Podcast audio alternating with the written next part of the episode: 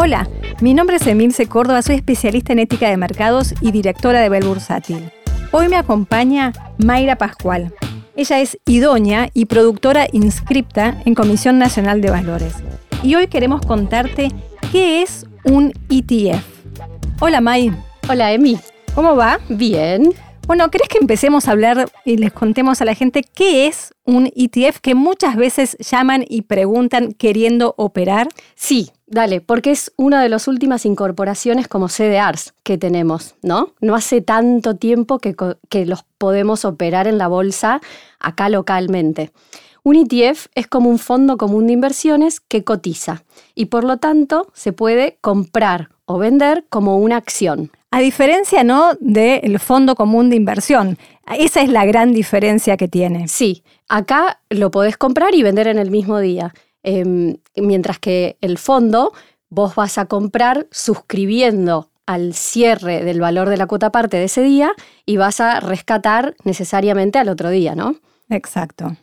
Em, me parece una excelente herramienta para los inversores novatos, porque te permite diversificar porque bajás mucho el costo de compra, vas a seguir al mercado. Es, está buenísimo para inversiones pasivas, para ese inversor que recién arranca pero no dispone de tanto tiempo para seguir una empresa.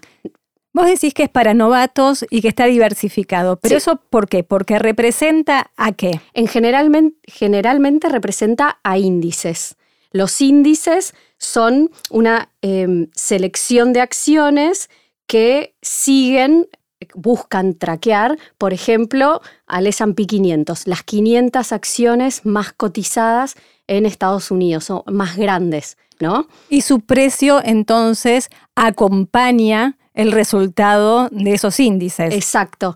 El índice, eh, en este caso el ETF, tiene una administración que va a ir buscando replicar esas acciones que están dentro de las 500. Va a haber movimientos y el índice va todo el tiempo a intentar replicar esa, eh, el S&P 500.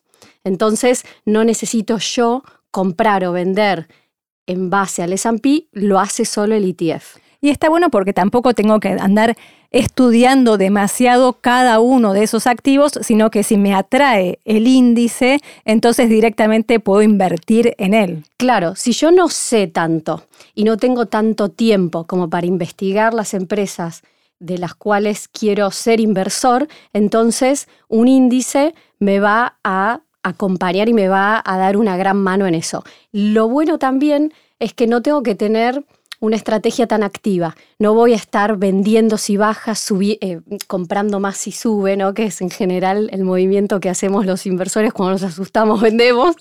cuando va subiendo queremos comprar más. Y todo eso tiene gastos. Claro. Entonces, me ayuda con los gastos porque estoy comprando una gran selección de acciones que está siendo activamente manejada. Algunos ETF son más activos que otros en su administración, pero las bajas se sienten menos y las subas también se sienten menos. Esa sería como la desventaja. Yo no le voy a ganar al mercado comprando un ETF, pero voy a seguir la tendencia del mercado.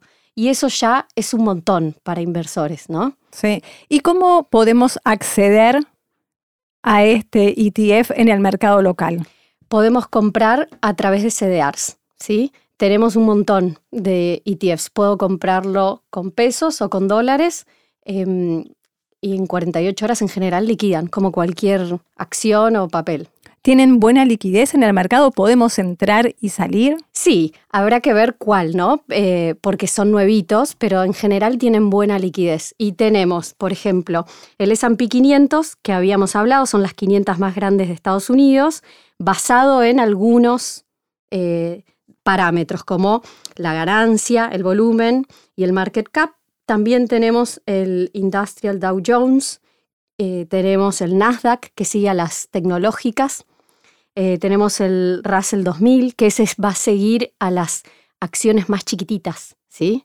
Eh, tenemos mercados emergentes como Brasil, así que la oferta es muy amplia y también tenés sectores como el financiero, el petrolero, si no querés seguir una bolsa en particular, podés seguir a sectores de la economía, que eso también está bueno.